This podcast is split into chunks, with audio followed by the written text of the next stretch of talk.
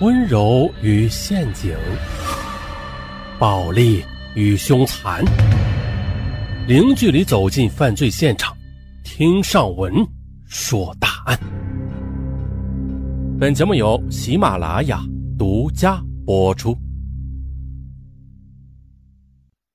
本期大案是来自石家庄的一个女人，她从一个爱心模范啊，最后转变成了一位冷血杀手的案子。哇，这到底是怎样一起真实的、匪夷所思的案例呀？啊，跟随上文的脚步，咱们一起去探究。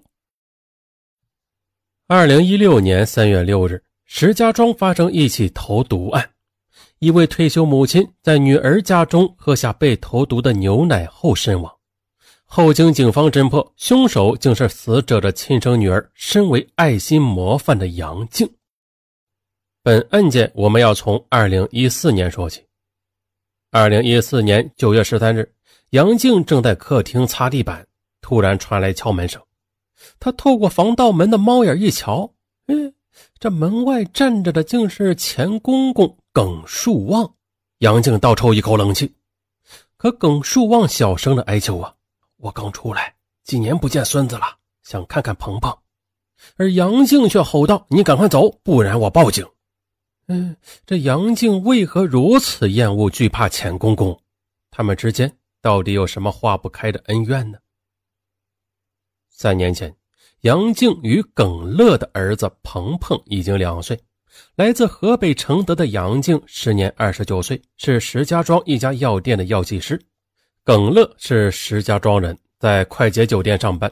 夫妻俩收入一般，既要还房贷，又要养儿子，经济拮据。二零一一年五月十一日，耿某突发心脏病，耿乐将当月的工资全部交给母亲治病。杨静得知后，指责丈夫不顾家，夫妻俩便发生了激烈的冲突。于是，杨静逼耿乐晚上开黑车将这笔钱挣回来。次日晚上七点，耿乐出车前独自在小酒馆喝了三杯白酒解愁，并且带着几分醉意与怨气，他驾车赶往机场拉客。轿车行驶至西三环北路时，与一辆卡车相撞，耿乐当场身亡。后来，交警认定耿乐系酒驾，承担全责。耿某无法承担丧子之痛，五月十五日突发心梗，抢救无效去世。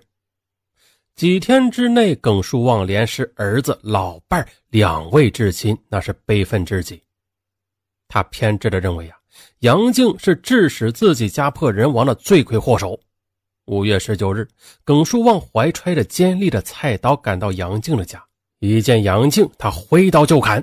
此时，鹏鹏缩在墙角里，哭着哀求：“爷爷，你别杀我妈！”孙子满眼泪水，压制了耿树旺人性中的恶。他刀锋一偏，将杨静左肩两根肌腱砍断。经鉴定，杨静属于七级伤残。耿树旺也因为故意伤害罪被判处有期徒刑三年。二零一四年九月，耿树旺刑满出狱，三年的铁窗生涯淡化了他对杨静的仇恨。如今，孙子是他唯一的亲人，他出狱的第一件事就是赶过去看孙子。可是没想到，杨静依然仇恨自己，拒绝了他这个请求。半个小时之后，杨静与耿树旺仍是门里门外的僵持不下。这时，杨静的再婚丈夫沈文波下班回家，得知事情的原委后，他大度的将耿树旺让进家门。此时的鹏鹏正在堆积木，耿树旺揽过孙子，满脸的沧桑泪水：“鹏鹏，爷爷对不起你，毕竟是血脉相连呐。”鹏鹏虽然三年没见爷爷，可是一点也不胆怯。耿书旺告辞时，递给杨静一张存折，里面有五千块钱。是我入狱前存下的，就留给鹏鹏上学用吧。我没尽到爷爷的责任，这是给孙子的一点补偿，请收下。杨静接过存折，心中五味杂陈。自己有了新的家庭，杨静除了同意耿树旺来家看孙子，不愿与他有任何接触。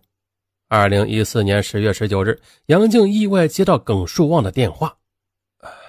我住院了，你能将鹏鹏带到医院让我看看吗？杨静动了恻隐之心，下午儿子放学后，杨静带鹏鹏赶往石家庄人民医院。只见他病床上的耿树旺脸色暗黄，口歪眼斜，嘴角还淌着盐水。医生告知杨静，一周前耿树旺出门扔垃圾，突发脑梗塞栽倒。邻居将他送到医院，经过五个小时的抢救，他虽然脱险，但脑梗塞后遗症导致他右半边身子瘫痪。说着，医生叹道。啊！别的病人身边围着一大堆亲人，只有他孤苦伶仃的。一到吃饭时间，他就到处求人帮他打饭。哎呀，老人家真可怜呐！钱公公的生命劫难及艰难的处境触动了杨静。他看在儿子的份上，第二天，杨静向单位请了半个月的长假，在医院照顾钱公公。而就在这时呀，有位护士的丈夫在某公益网站工作。啊，他从妻子那里得知杨静照顾钱公公的消息。十月底，他赶到医院，了解到，二零一一年杨静曾被钱公公砍成了七级伤残，但是却不计前嫌的照顾老人，当即是热泪盈眶啊！很快的一篇题为《大义女子不计前嫌照顾钱公公》的文章出现在网站上，随后数家网站及报纸或转载或进行跟踪报道。在这种情况下，杨静骑虎难下。她只得继续请假照顾钱公公，可是呢，没想到的是啊，随着知名度的提升，该网站将杨静树为爱心模范。十一月十三日，网站工作人员赶赴医院，将呃荣誉证书颁发给杨静。杨静脸红了，我是个普通人，只是在医院里照顾鹏鹏的爷爷，我没有资格享受这么高的荣誉的。他拒收荣誉证书。可工作人员言辞灼灼啊，人欲我牵啊，又增一枚。你看呐，现在社会这么浮躁，很多人变得冷酷自私，急迫的需要您这样的典型来带动大家。啊，你觉得你的所作所为不值一提，但是在别人的眼里，这就是火热的爱心。呃，哎，杨静不忍拒绝对方的热情，只得收下荣誉证书，稀里糊涂的成为了爱心模范。其实的杨静本来打算只照顾钱公公半个月的，可是无奈当选爱心模范，被推上道德制高点了。没有办法，他只得硬着头皮继续照顾钱公公。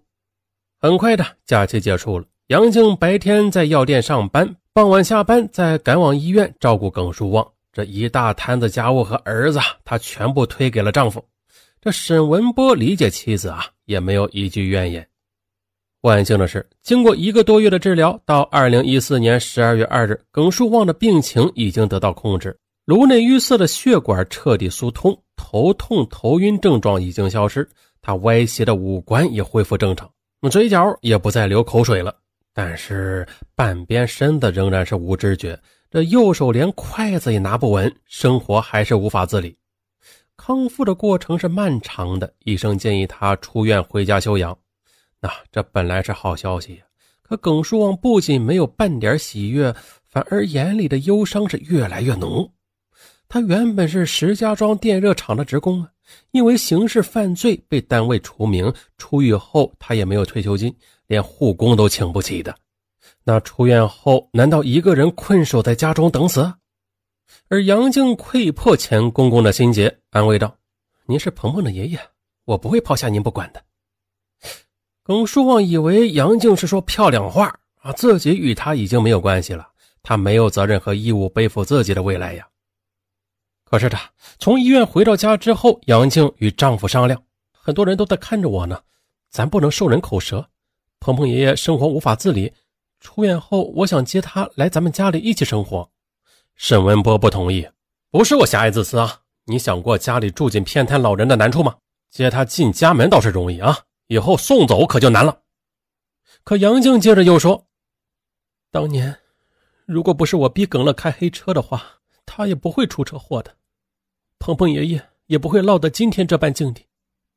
说白了，是我间接的改变了他们的命运。这么多年过去了，我心中的愧疚自责一直没有化解。接鹏鹏爷爷来家里，不仅仅是拯救他，更是给我的心松绑。”我想问心无愧的做人。杨静的言辞情真意切，深爱妻子的沈文波也做了让步。十二月五日上午，杨静在医院为钱公公办理了出院手续。耿树旺得知杨静要接自己回家休养，老泪纵横地说：“呀，鹏鹏妈，遇上你是我这辈子的福分。”杨静爱心升级，感动了众多病友和医护人员。石家庄一家酒业公司不仅承担了耿树旺七万元的医疗费，还奖励杨静一万元。接着，为了扩大影响，耿树旺出院的当天，酒业公司租了一辆花车，敲锣打鼓的载着耿树旺送往杨静家。社区居民也围过来看热闹，用最动听的语言赞美着杨静，称她为千里挑一的孝顺钱儿媳。啊，钱公公曾是自己生命里的一道坎儿，可杨静她做梦也没想到啊，现在自己却是因为他而收获巨大的荣誉，家喻户晓。